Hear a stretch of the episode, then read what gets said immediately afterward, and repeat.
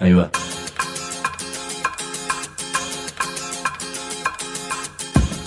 La Vaca es una colecta de recursos, es una cooperativa de trabajo, es una página web, un periódico mensual, una editorial, una cátedra, un bar. Es lo que necesitamos crear para ganarnos la vida y perdernos la obediencia de vida. La vaca es comunicación, ida y vuelta. Ahí va. Decimu, no te calles. Decimu, como se te cante, como te salga, como puedas. Decimu para que escuchen los que te dicen, vos no digas ni mu. Ahí va. Decí qué pensás, sobre todo si es realmente lo que pensás y no lo que te metieron a la cabeza como nos pasa a todos. Decí qué querés, decí qué sentís, decí qué soñás, o sea, decimos. Hay comunicadores, periodistas, escribas, locutores, editorialistas, opinólogos, denunciadores, mobileros, columnistas, conductores, especialistas, interpretadores. Mejor decir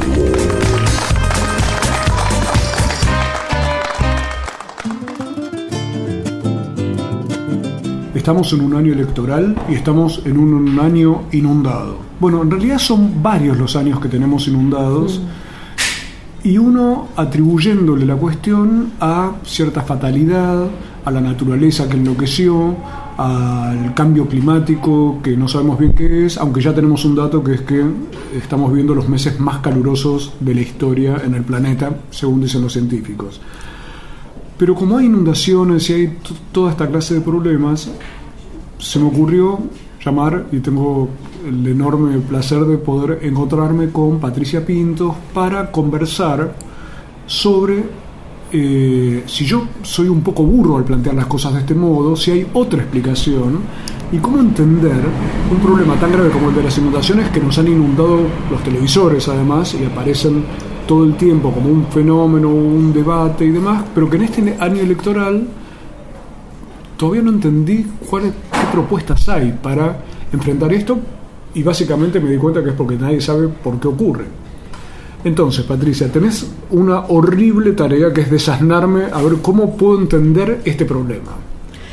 Bueno, es un, es un problema claramente multicausal. Este, no, no puede atribuirse el problema a un único factor. Eh, el que lo circunscribe a la explicación del cambio climático lo reduce a un factor exclusivamente natural. Y esto está claro que ya no resiste una explicación únicamente por el factor natural. ¿no?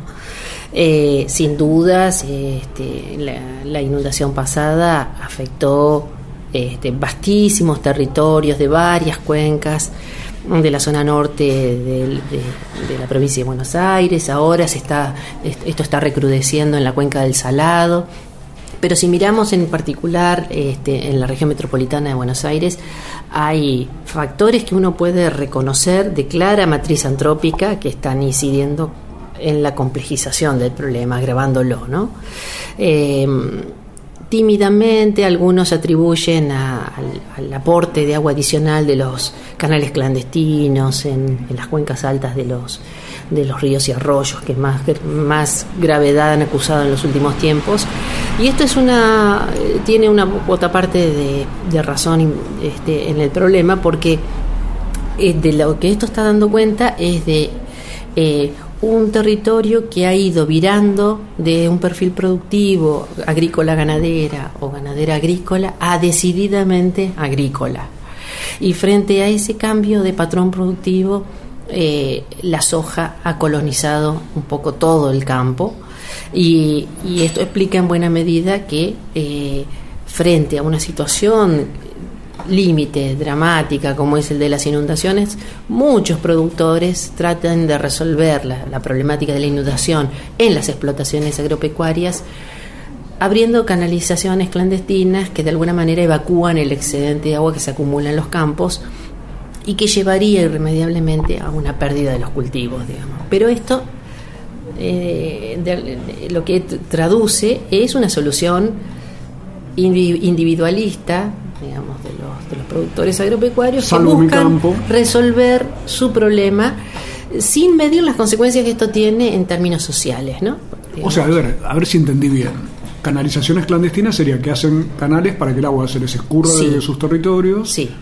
y vaya al río, por ejemplo, en este caso el río Luján. Por ejemplo, por ejemplo, es decir, eh, hablamos de clandestino que es sinónimo de ilegal, es decir, para que un canal pueda tener eh, el viso de legalidad que requeriría, eh, tendría que estar aprobado por la autoridad del agua provincial, que depende de- de la dirección de hidráulica de la provincia. Cuando esto no es así, cuando los canales no responden a, digamos, los cánones que los habilitarían en la instancia provincial correspondiente, estamos hablando de un canal clandestino. Es decir, es una resolución de un productor agropecuario que toma una pala, abre un canal y, y- drena el excedente de agua del campo para resolver una situación, digamos, crítica. Este es un factor que no se puede desconocer. Las hay algunas organizaciones rurales que lo han este, aceptado, digamos, como parte del problema. En la cuenca alta del río Luján se habla de más de 100 canales que han aportado agua al, al caudal principal del, río. Con esto el problema se agrava porque el incluir volúmenes adicionales de agua supone no solamente este, un, un mayor caudal, sino también una mayor velocidad de escurrimiento. Y esto también da menos tiempo de respuesta eh, frente a una situación de crecida. Veíamos cómo en los días este, más álgidos de la inundación iban este, eh, desde la propia ciudad de Luján o de la propia ciudad de Mercedes diciendo el nivel del agua alcanza los 5 metros, los 5 metros 10, los 5 metros 20, con poco tiempo de, eh, digamos, de, de referencia, se iba incrementando gravemente el problema porque había un volumen de agua que estaba llegando de otro lugar. Estamos hablando con Patricia Pintos, geógrafa de la Universidad de La Plata, sobre el tema de las inundaciones en la zona del río Luján. Esto sucede en la cuenca alta, digamos. Y en la cuenca baja del río Luján lo que verifica es que la sucesión de emprendimientos inmobiliarios de tipo cerrados que han ido avanzando sobre el cauce mismo del río Luján, eh, sobre lo que se llama la planicie de inundación, aproximándose lo más que pueden al cauce principal, eh, está of- ofreciendo una suerte de eh, indicamiento, de tapón en la cuenca baja que dificulta el escurrimiento del agua como lo haría en una situación normal. Si el, el río pierde lo que se llama la planicie de inundación o el humedal que está en los laterales del río, que naturalmente serviría para amortiguar el impacto de la inundación por la capacidad absorbente que tiene el río, el río encuentra en estos obstáculos la este, digamos un, un- un muro ¿eh? este, una sucesión de muros, en todo caso, por la sucesión de emprendimientos en ese sector, que generan, digamos, una, una limitación, una dificultad al escurrimiento normal del agua y una situación crítica de anegamiento. Nos está contando esto Patricia Pintos, geógrafa de la Universidad de La Plata. A ver, entonces, si yo voy pescando bien, por un lado están esto, esta cuestión de los canales con los cuales la gente, los productores están escurriendo el agua, para colmo en territorios que si son sojeros ya tienen cierta plastificación, nos decía hoy otro amigo Carlos Manense, o sea que el agua escurre y no tiene cómo drenar como ocurría naturalmente en los suelos. Y el segundo elemento es de los barrios, estás hablando de los countries, Countries, barrios cerrados, básicamente, sí. Urbanizaciones cerradas genéricamente.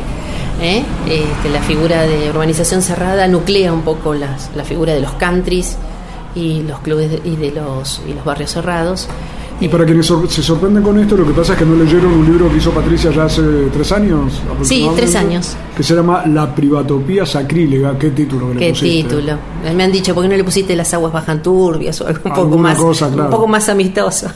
Pero donde está descripta toda la situación que después se vivió en sucesivas inundaciones posteriores, ya por lo menos dos que yo recuerde. sí, sí, sí, sí. es- Dos grandes y 14 más pequeñas en este periodo. 16, me- Sí, tengo un pequeño error. sí. dos de las cuales las gigantescas Sí. que dejaron inundada a la Basílica de Luján, el símbolo que hizo que mucha gente pusiera el ojo sobre este Tal tema, cual. y 14 no tan grandes.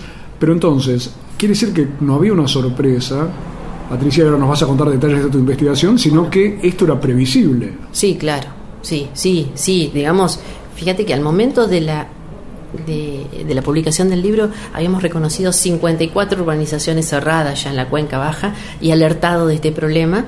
Y, entre el periodo en que media, eh, desde la publicación del libro a la actualidad, se han incorporado más de 10.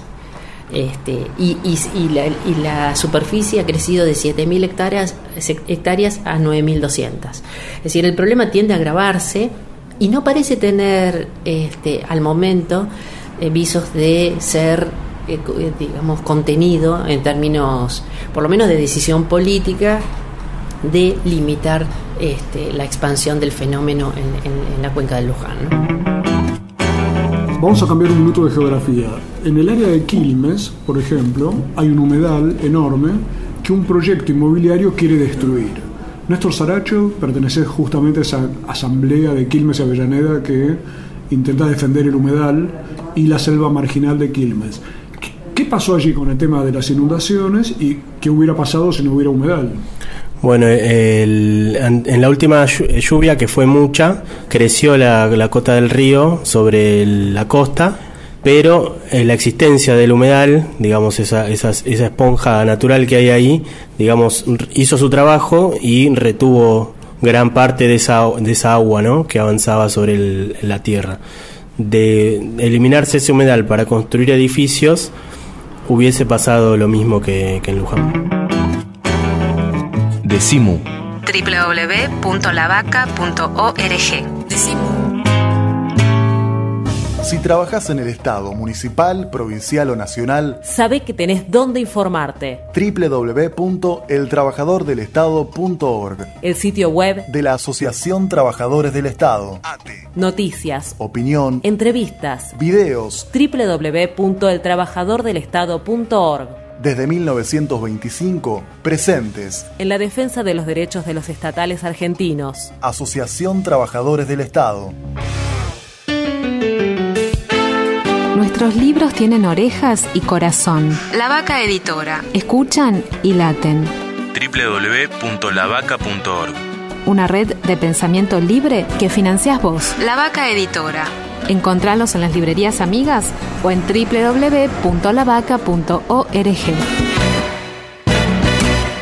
En Morón funciona un nuevo espacio Inca. Venía a conocer esta nueva sala en el Teatro Municipal que cuenta con un proyector digital para emitir 3D y sonido de última generación. Acércate a disfrutar de las diferentes propuestas culturales gratuitas de primera calidad. Brown y San Martín, Morón. Morón Municipio, Corazón del Oeste. El horizonte, el sol, el aire. Decimu. Creemos en dioses que existen. Decimu.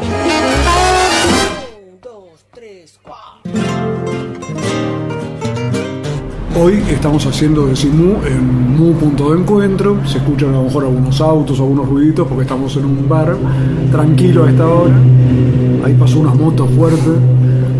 Y casi en la calle estamos charlando con Patricia Pintos, que es geógrafa de la Universidad de La Plata, autora de un libro llamado La privatopía sacrílega, que anticipó todo lo que está ocurriendo con eh, todo lo que ha ocurrido después en 16 distintas inundaciones desde el año 2013 hasta ahora en la cuenca del río Luján. Dos de esas inundaciones son las gigantescas que han afectado tanto a la población, frente a lo cual aparece toda la cuestión solidaria, gente que manda colchones y demás, y yo a veces me quedo, vos decime si yo me equivoco, pero me quedo un poco como enojado, porque digo, claro, aparece toda esa solidaridad, en lugar de haber volcado la energía a ver cómo se podía pensar el tema antes. ¿Por qué no se pensó el tema antes en los términos que vos decías? Recuerdo a, los que nos están oyendo, Patricia plantea el tema de los countries y los barrios privados en la zona baja de Luján y arriba Luego las plantaciones ojeras que generan canales y canalizaciones y drenaje del suelo, de, las aguas a través del suelo a los ríos. Entonces tenemos dos situaciones concretas por las cuales para vos era central esto para entender lo que está pasando ahora. ¿Por qué no se piensa en esos temas? Te lo pregunto, o sea, desde el punto de vista de la política, la provincia, los municipios y demás. Para evitar después estar llorando, ya no sé si sobre la leche derramada o sobre qué cosa derramada, ¿no? Eh, lo que pasa es que todavía yo creo que venimos con la inercia de los 90, en la que los municipios abrieron el territorio al despliegue de las fuerzas, distintas fuerzas del mercado, ¿no? del, capital eh, agrícola en, en, un caso, del capital inmobiliario en otro, para que las fuerzas del mercado fluyeran libremente y pudieran desarrollarse en su máxima expresión, ¿no? Y, digo esto porque venimos con la inercia, porque, bueno, en, en el discurso pareciera que el modelo del neoliberalismo, que fue el que fue muy extremadamente fértil en este sentido, se hubiera agotado con la crisis del 2001 y hubiera renacido un Estado mucho más este, cercano a la resolución de estas cosas o al control de los procesos que se están dando en el territorio desde, desde la crisis a esta parte. Y en realidad lo que vemos son más continuidades que, rupturas de ese modelo. ¿no? Es decir, sigue ese modelo neoliberal. Sí, no estalló el modelo neoliberal. No, eh, no. Eh, al, al menos en lo que hace a la gestión del territorio, a las formas, digamos, en las que el capital reproduce sus, sus, lógicas, sus estrategias en el territorio, seguimos teniendo una continuidad que mm, tal vez habrán cambiado algunos matices, pero la cuestión de fondo sigue, digamos, estando intacta.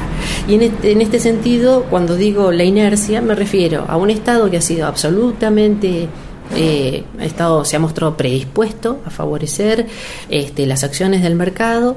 Eh, ¿De qué manera? Y eh, flexibilizando las normas, desregulando los procedimientos de aprobación de los emprendimientos, favoreciendo que en, función de sus expectativas, de la, de la, conformación de ciertos objetos de deseo, del mercado inmobiliario en particular, que procura este, producir nuevo suelo urbano en lugares que tienen las ciertas características paisajísticas y demás, digamos, dejándolo eh, librado a que pueda realizar, que pueda concretizar esas, ese objeto de deseo.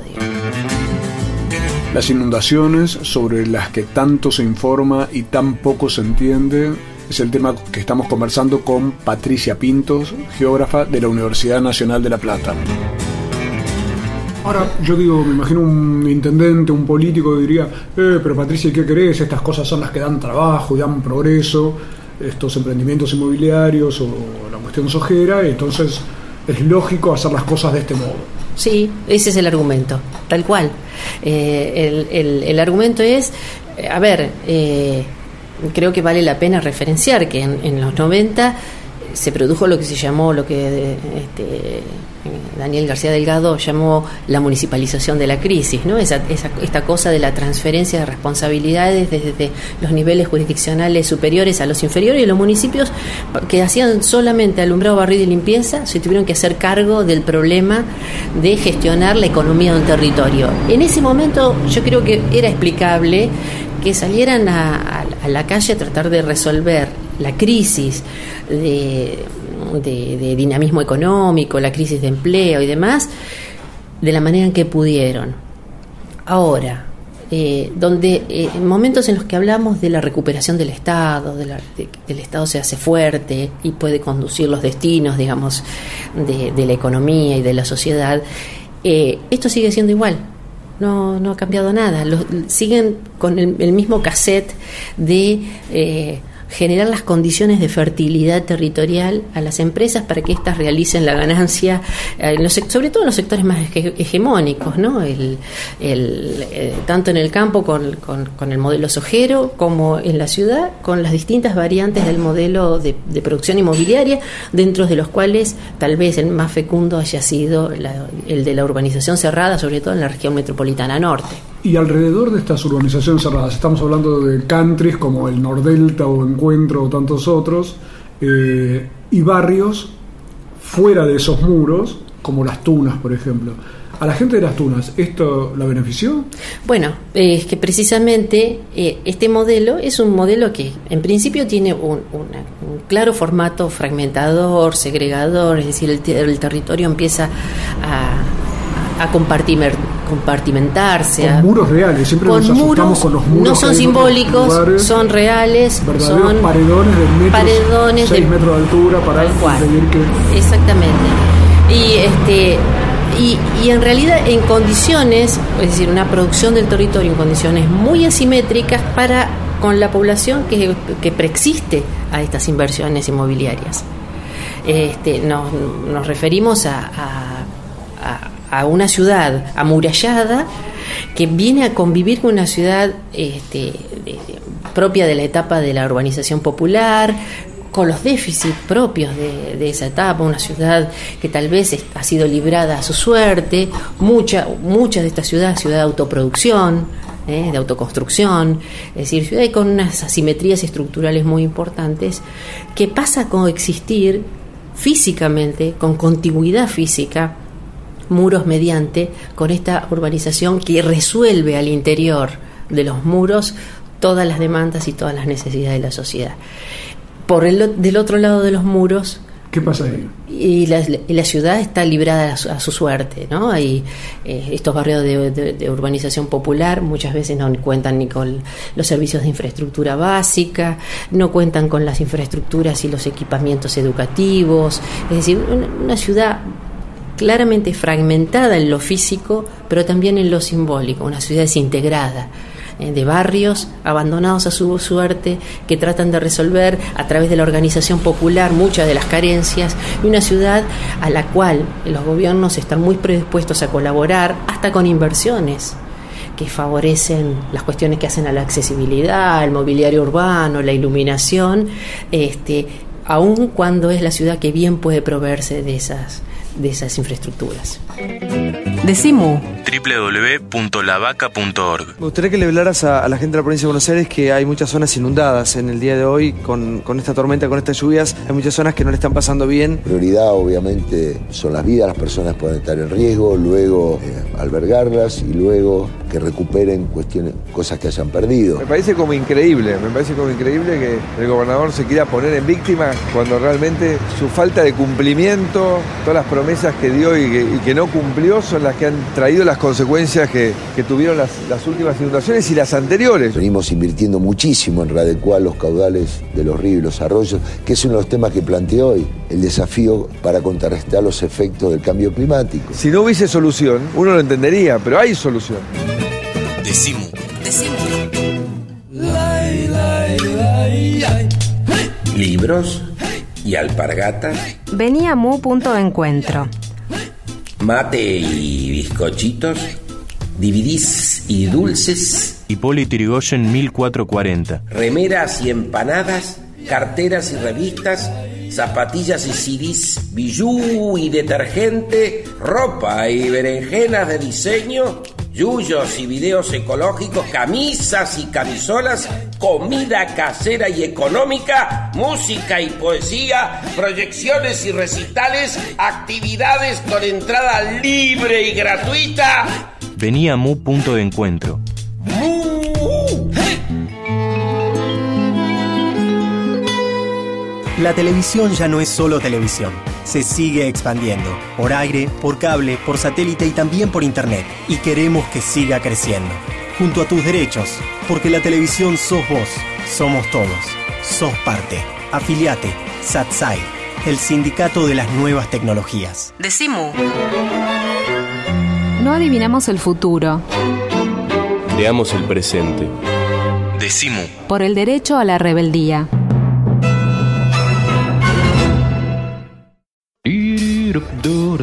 Decimu. www.lavaca.org.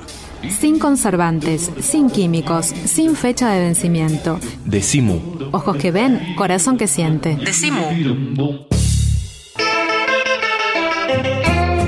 Esto no es un programa de radio, esto es de Simú, que hoy estamos haciendo desde Mu Punto de Encuentro, hablando sobre las inundaciones y sobre lo que ha ocurrido a lo largo de este año electoral, a la vez ele elecciones e inundaciones. Son dos temáticas de la época y estamos charlando con la geógrafa Patricia Pintos de la Universidad de La Plata, autora del libro La privatopía sacrílega. Vuelvo a decirte qué titulón que se mandaron.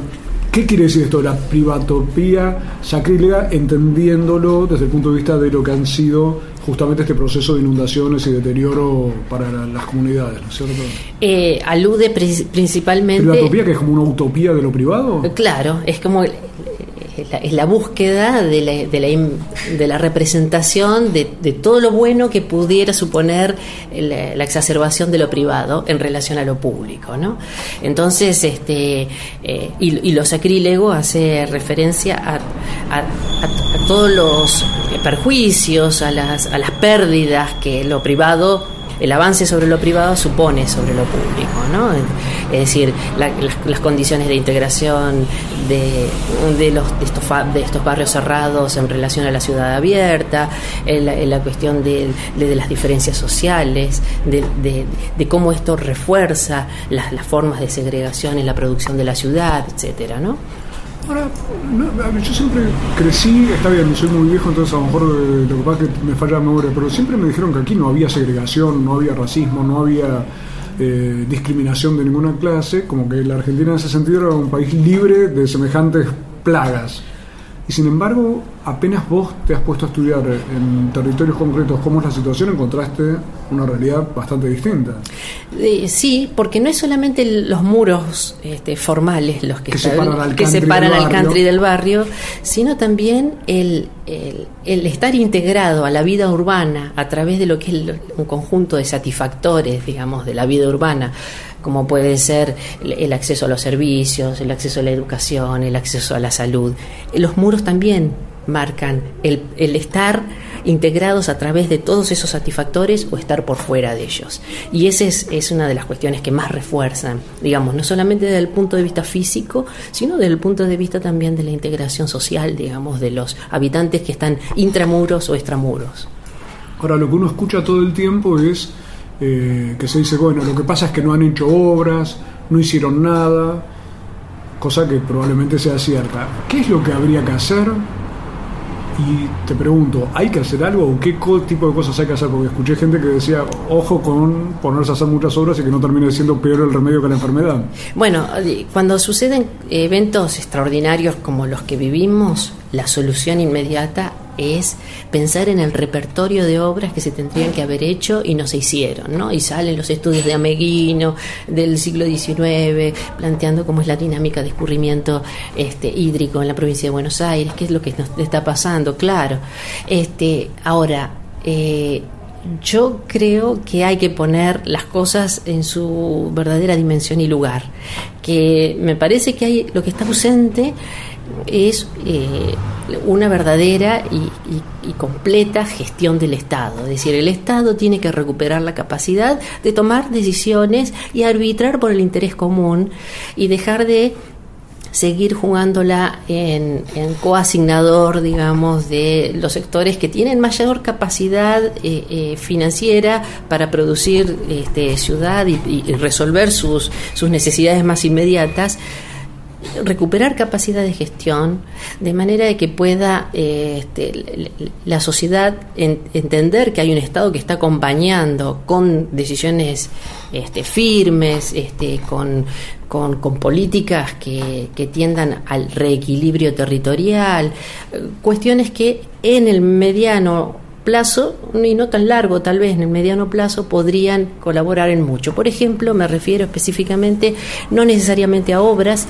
sino a que los municipios puedan tener un plan de ordenamiento que determine claramente qué áreas deben estar vedadas del crecimiento de la ciudad. Es decir, si el humedal es considerado un recurso estratégico para la sociedad, eh, eh, digamos, de la cuenca, de los municipios que integran la cuenca del río Luján, los humedales tienen que estar por fuera de cualquier posibilidad de eh, negocio inmobiliario. Estamos con Patricia Pintos hablando del tema de las inundaciones de los últimos meses y de los últimos años en la Argentina. Te escuché contar una cosa que va en el sentido exactamente inverso, que es que contra ordenanzas que prohibían trabajar en los humedales, las empresas seguían haciendo sus barrios apostando a que en X tiempo les iban a hacer la aprobación. O sea, trabajaban en lo ilegal. Exacto. Si, yo hago eso, no sé por qué, intuyo que voy preso. Seguro. Pero las empresas lo hacen tranquilamente sabiendo que al final les van a dar la aprobación en zonas en las cuales hacer esos barrios genera el peligro que después implica las inundaciones con las que todo el mundo está tan alarmado. Sí, ¿Y sí. cómo es eso? Porque, porque se ha instituido entre estas empresas, que son unas pocas además, con, con nombres bastante bien conocidos, este, los Constantini, los O'Reilly, los Urruti, las, las empresas que son nombres reiterados en este tipo de emprendimientos inmobiliarios, se ha instituido que eh, el, el hacer, el transformar, eh, es una carta de reaseguro de que los emprendimientos se van a poder desarrollar. Es decir, empiezan las empresas haciendo todas las actividades que, que incluyen el movimiento de suelos, los salteos de los terrenos, la construcción de las lagunas artificiales y demás, en paralelo a que van tramitando los certificados de factibilidad técnica en los organismos competentes en la provincia. Es decir, no hay una... En, en el camino crítico de la aprobación empieza eh, con, con la actividad de movimiento de suelo y la preventa de las parcelas. Sin ninguna seguridad jurídica siquiera para quien es el comprador del terreno de que se lo vayan a aprobar en algún Y- momento. Y esas cosas que se llaman, si yo no recuerdo mal, eh, estudios de impacto ambiental, esas Bueno, cosas. eso en general es posterior a todas estas actividades. Ah, es buenísimo. O sea, hago el, el estudio después de haber hecho el O barrio. en simultáneo, en este, simultáneo. total, existe casi la certeza de que los, que los van a aprobar. los van a aprobar. Por- Y más todavía con la situación de hecho. Exactamente, una vez que el hecho está consumado es muy difícil volver atrás. Eh, solo existe un precedente que es el de una urbanización que se intentó hacer en la primera sección de Isla del Delta, que se llama Colony Park, en el que ya fue tan bochornosa la forma en la que actuó la empresa con un permiso precario otorgado por el intendente Ubieto hace muchos años. Este, habían hecho todo el movimiento de suelos, habían abierto un canal, todo, habían producido todas las lagunas no tenían ni un solo papel. Bueno, este, afortunadamente Colony Park. Colony Park. Bueno, no- los no- nombres son muy evocadores de, de este tipo de, de- de imágenes este, extranjerizantes, ¿no? De, que, que nos, nos recuerdan todos a Miami, este, a, a las a las urbanizaciones este, que uno puede ver en las en, en- en las películas de Hollywood, ¿no? son evocadoras de ese tipo de situaciones. Pero digo, excepto ese ese caso que se puede decir paradigmático de haber roto con el molde de lo que vemos en continuo en más de 60 urbanizaciones a lo largo de la cuenca baja, las empresas terminan operando de esta manera porque saben que el, el sistema funciona así. Eh, los, los estudios sirven luego para legitimar algo que ya está concretizado, digamos, ¿no? que está realizado. Decimu. Decimu. Hoy estamos hablando de inundaciones, de años electorales, de humedales, o sea, de una situación en la cual se producen una cantidad de inundaciones, como la que ha habido en los últimos dos años, por ejemplo, en el caso de Luján, pero también del otro lado de la provincia, del lado sur, en Quilmes y Avellaneda, una asamblea logró detener un proyecto inmobiliario. Ahora, al detener un proyecto inmobiliario, Néstor Saracho, esto implica eh, poder hacer, esa, esa preservación de lo ambiental incide también sobre el tema de posibles inundaciones o hay que tomarlo como una cuestión esto de, que llueve mucho y es una desgracia que nos pasa puede haber un factor de, lluvia extraordinario, pero eh, destruir ese, ese, ese, ese, ese humedal, digamos, esa, esa esponja natural, como te decía, eh, acrecentaría todo, digamos. ¿Qué pasa con los políticos? ¿cómo encaran los municipios y demás este tipo de temáticas? Bueno, acá fue presentado a toda pompa el proyecto en el, en el Teatro de Roma en 2008. Co- eh, hubo autoridades nacionales de la Secretaría de Medio Ambiente, el intendente de Avellaneda, el intendente de Quilmes y eh, el gobernador Dorcioli en ese momento que también era. Estaba el, el arquitecto del proyecto inmobiliario y toda, digamos, la comunidad institucional de Avellaneda y Quilmes, concejales digamos, predispuestos a tratar en el Consejo Deliberante la ordenanza de modificación de suelos. Decimu. www.lavaca.org. Decimu. El Sindicato de los Trabajadores de las Telecomunicaciones, pluralista, democrático y combativo. Nuestra página web www.foetrabsas.org.ar. Si sos telefónico, sos de Foetra.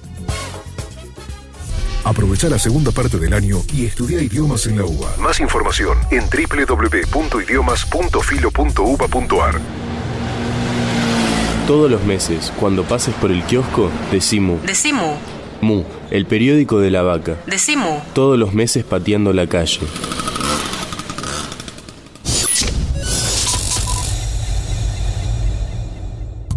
Nuevo plan especial de pago de deudas de tasas de servicios generales. El municipio de Moreno te brinda una oportunidad especial hasta en 24 cuotas sin interés con descuentos de hasta el 80% sobre los recargos. Y hasta el 31 de julio podés informarte y realizar el trámite de adhesión en todos los centros de atención tributaria. Nuevo plan especial de pago 2015 para deudas de tasas de servicios generales. Moreno, municipio. Decimu. Decimu.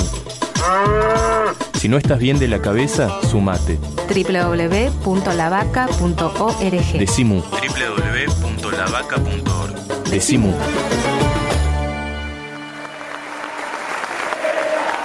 Y ahora vamos a escuchar las recomendaciones musicales de Pablo Marchetti, o sea, El Grito Pelado.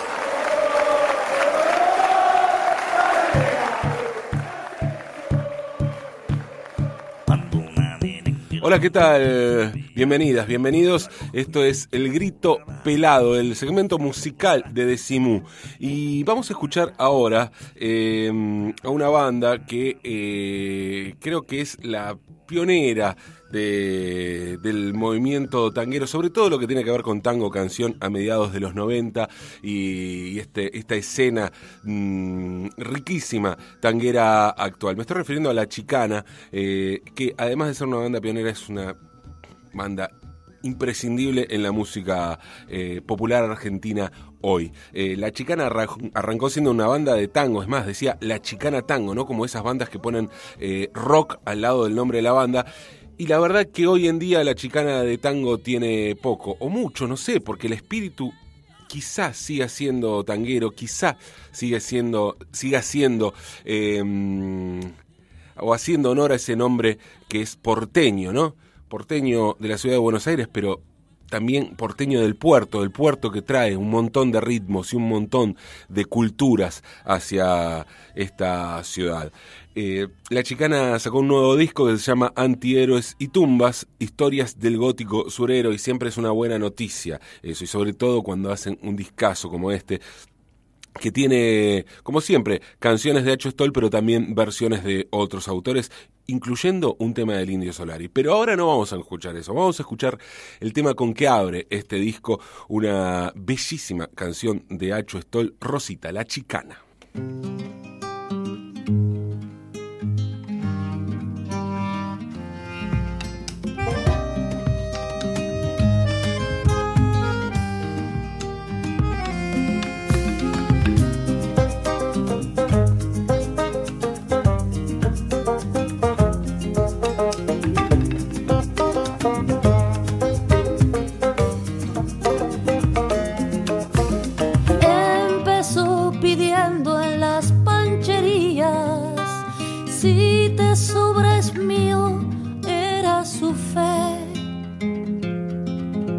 Se hizo dura sin perder ternura, como decía, no sabía quién.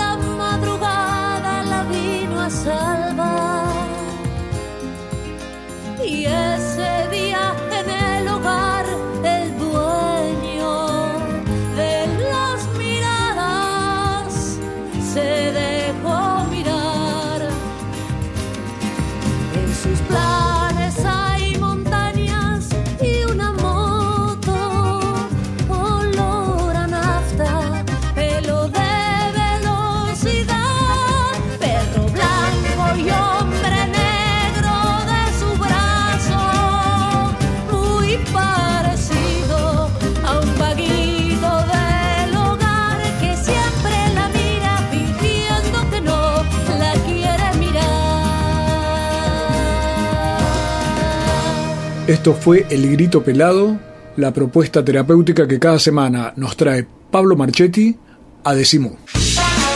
Decimu. No soy la persona de tu vida, soy la persona de mi vida. Decimu. Decimu.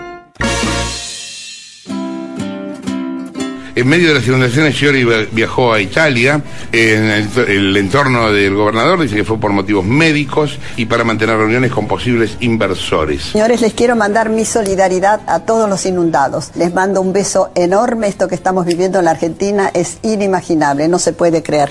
No estoy hablando de ningún político, hablo en general de la parte humana que hay en el gobierno y en general, nivel nacional, provincial, hidráulica, a quien le corresponda, hagan algo, acá hay ser humano, hay viejo. El país se inunda, no sabemos bien en qué estamos sumergidos, pero con las inundaciones en Luján, con toda la tragedia que implica eso, uno lo que observa es cantidad de políticos, medios de comunicación hablando del tema y muchas veces sembrando más confusión, a lo mejor porque se habla tanto que a veces hay tanto ruido informativo que a veces solo no, nos trastorna la posibilidad de comprender. Hoy yo estoy tratando de hacer lo contrario, que es eh, charlando con una geógrafa, Patricia Pintos, de la Universidad de La Plata, que ya hace tres años escribió un libro entero que tengo acá entre mis manos que dice Efectos del urbanismo privado en humedales de la cuenca baja del río Luján. Se llama La privatopía sacrílega, un libro técnico, lo podemos definir así, donde ya estaba explicada toda la situación que después vivimos en 16 inundaciones diferentes, dos de las cuales fueron gigantescas, las de 2014 y 2015, en la que terminamos viendo canoas frente a la Basílica de Luján. ¿Será eso lo que conmovió al Papa Francisco también para hablar de temas ambientales?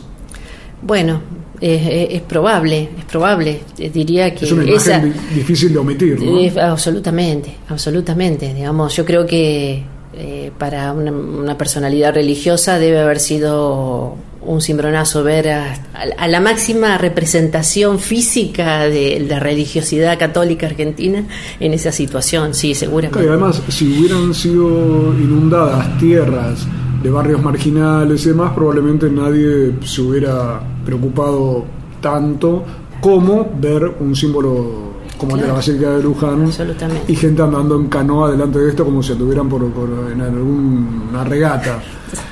Ahora, vos lo que nos explicabas, Patricia, era que hay elementos obviamente humanos que son los que ratifican esta posibilidad o que acrecientan el peligro de este tipo de cuestiones. El tema sojero y el tema de las urbanizaciones hechas de un modo enloquecido, sin aprobaciones y con una especie de municipalización de las decisiones que vos ves contraria a, que se hagan las cosas bien. Tampoco, o sea, vos que propones nacionalizar en ese sentido las decisiones o que los municipios cambien su lógica de acción.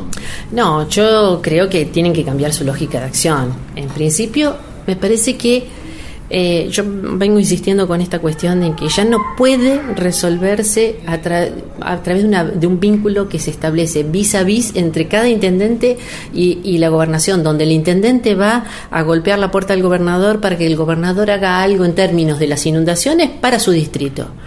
Acá hay una cuestión que tiene que ser visto de forma integral, cuenca es un sistema hídrico. Cualquier interferencia que se genera en la cuenca alta incide en la cuenca media y en la cuenca baja, y viceversa. Cualquier interferencia en la cuenca baja incide en las otras dos. Claro, y cuando vos lo mostrabas hoy en los mapas es impresionante, porque no es una cuestión de hacer 3, 4 caños nuevos, sino que el problema eh, mapeado es impresionante, es totalmente diferente y no es una lógica que se resuelva No, no, en no, una no. playita de una localidad No, bonaerense. ni siquiera ah, en- dentro de los límites de una jurisdicción. El río Claro. no sabe de jurisdicciones. Acá hay decisiones que, en principio, debieran sentar a los intendentes de la cuenca a dialogar en serio acerca de cómo configurar políticas de desarrollo urbano rural ¿eh? en los distritos que integran la cuenca con sentido de cuenca. Eh, el comité de cuenca ex- existe, está conformada esa figura jurídica, pero hay que darle contenido, en primer lugar. Y segundo lugar, me parece que el que tiene que recuperar la capacidad de gestionar esto es la provincia que es como instancia jurisdiccional intermedia, es la que tiene la posibilidad de arbitrar en relación a los intereses del conjunto. Si, si a Tigre se le ocurra, se le ocurre pavimentar todo el humedal, ¿eh? del- de, de- de su distrito eh, y el intendente de Luján no, no le parece esto preocupante, al gobernador sí le tendría que parecer preocupante. Entonces me parece que hay una cuestión ahí entre la capacidad de vinculación de la- del primer nivel jurisdiccional en una mesa de trabajo conjunto y en segundo lugar una capacidad de recuperar eh, capacidad de gestión, que es lo que había mencionado antes, en el nivel intermedio, que es la provincia. ¿De qué manera? Estableciendo lineamientos, que los debe la provincia desde hace muchos años, lineamientos de gestión territorial que digan, por ejemplo, el humedal hay que sustraerlo de la lógica del mercado inmobiliario. Y el mercado inmobiliario tiene otros, otras áreas para desarrollarse, pero el humedal hay que sustraerlo porque el humedal cumple un conjunto de bienes y servicios ecosistémicos que son importantes que se, que se mantengan para, no solamente para ahora, sino para el futuro. Estamos hablando con Patricia Pintos, geógrafa de la Universidad de La Plata, sobre el tema de las inundaciones en la zona del río Luján. ¿Y qué pasa con los vecinos? Los vecinos, me refiero a los que están fuera de esos barrios privados, ¿qué experiencias o qué cosas has visto hoy? ¿Están designados, esperando o han generado algo distinto? No, los vecinos tienden y cada vez más a organizarse. Yo mm, tengo vinculación con muchas organizaciones de vecinos, la, eh, la organización del Delta y del Río de la Plata, la Asamblea del Delta y del Río de la Plata, lo- los vecinos inundados de Tigre, los vecinos inundados de Luján, eh, los vecinos del humedal de, de Escobar. Eh, el, movimiento en defensa de la Pacha, Punta, Punta Querandí en Tigre, digamos, una serie de organizaciones que están eh, además empezando a articular entre ellas de manera de conformar un, digamos un frente común en relación a todos estos temas. Se han organizado al punto de que han este, en conjunto presentado un- este, una serie de pro- proyectos de ordenanza para limitar de manera definitiva el, el avasallamiento que las urbanizaciones cerradas vienen produciendo en el humedal. Eh, con poco éxito, lamentablemente, hasta ahora, porque en realidad eh, los proyectos de ordenanza han sido presentados en noviembre pasado, entre noviembre y diciembre, en los distintos municipios, y, este, y han sido este, du- duermen el sueño de los justos, digamos, en el escritorio del Consejo Deliberante, eh, al punto tal, al punto tal, me gustaría decir esto, que yo creo que hay como hasta una suerte de provocación, si se quiere, en, los consejos deliberantes, por, lo menos en el de Tigre y en el de Pilar, donde a pesar de estas eh, propuestas de, de ordenanza presentadas por los, por los vecinos, este, los municipios han seguido avalando nuevos emprendimientos inmobiliarios. En, en Tigre, un proyecto que se llama Remeros Beach, eh, sobre el camino de los remeros. En Luján, este, sobre, el humedal de, de- del río, digamos, sobre la planicie de inundación, un proyecto que se llama Verazul, que contraviene un- lo que había dicho una ordenanza sancionada en 2012 que prohibía la construcción en humedales y que fue derogada precisamente para dar vía libre a este tipo de emprendimientos. Con lo cual, digamos, esa señal que debieran dar los municipios de empezar a tener una mirada de cuenca, o la provincia de sustraer estos territorios tan preciados desde el punto de vista paisajístico para el mercado inmobiliario a los fines de que sigan cumpliendo con los las funciones que se les se espera que cumplan los humedales está como por el momento lejos de suceder. Me gustaría solamente que digas una idea, que, que hoy la planteaste que es, los vecinos al final son los únicos que hacen, sí. que se plantan y esa idea son vecinos muy potentes, pero vecinos vos como te gusta. Sí, no, que me parece que, eh, digo, que uno espera este, de los eh, de los gobiernos locales y de, y de la provincia que realmente eh, cumplan con, el, con, la función de velar por el interés común de los habitantes de cada distrito eh, y en la medida en que esto no, sucede, lo que venimos viendo desde hace tiempo, como lo hemos visto en otras situaciones, en, situaciones en, en, defensa de, en contra de los proyectos de megapinería en, en distintos lugares del país, eh, son las organizaciones sociales las que están tomando la posta y las que están peleando duramente contra, contra estas situaciones. En algún caso han, han conseguido algún logro interesante. Y esto es porque porque son vecinos que están consustanciados con la defensa de los derechos que los asiste como, como ciudadanos que son y porque realmente da cuenta también de la potencia que tiene eh, la, la, ciudadanía organizada frente a, a los desatinos, digamos, de, del poder económico.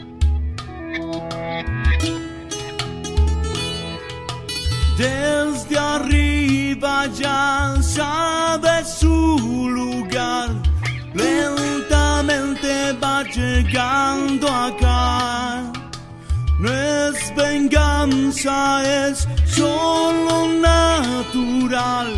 Madre agua busca su lugar.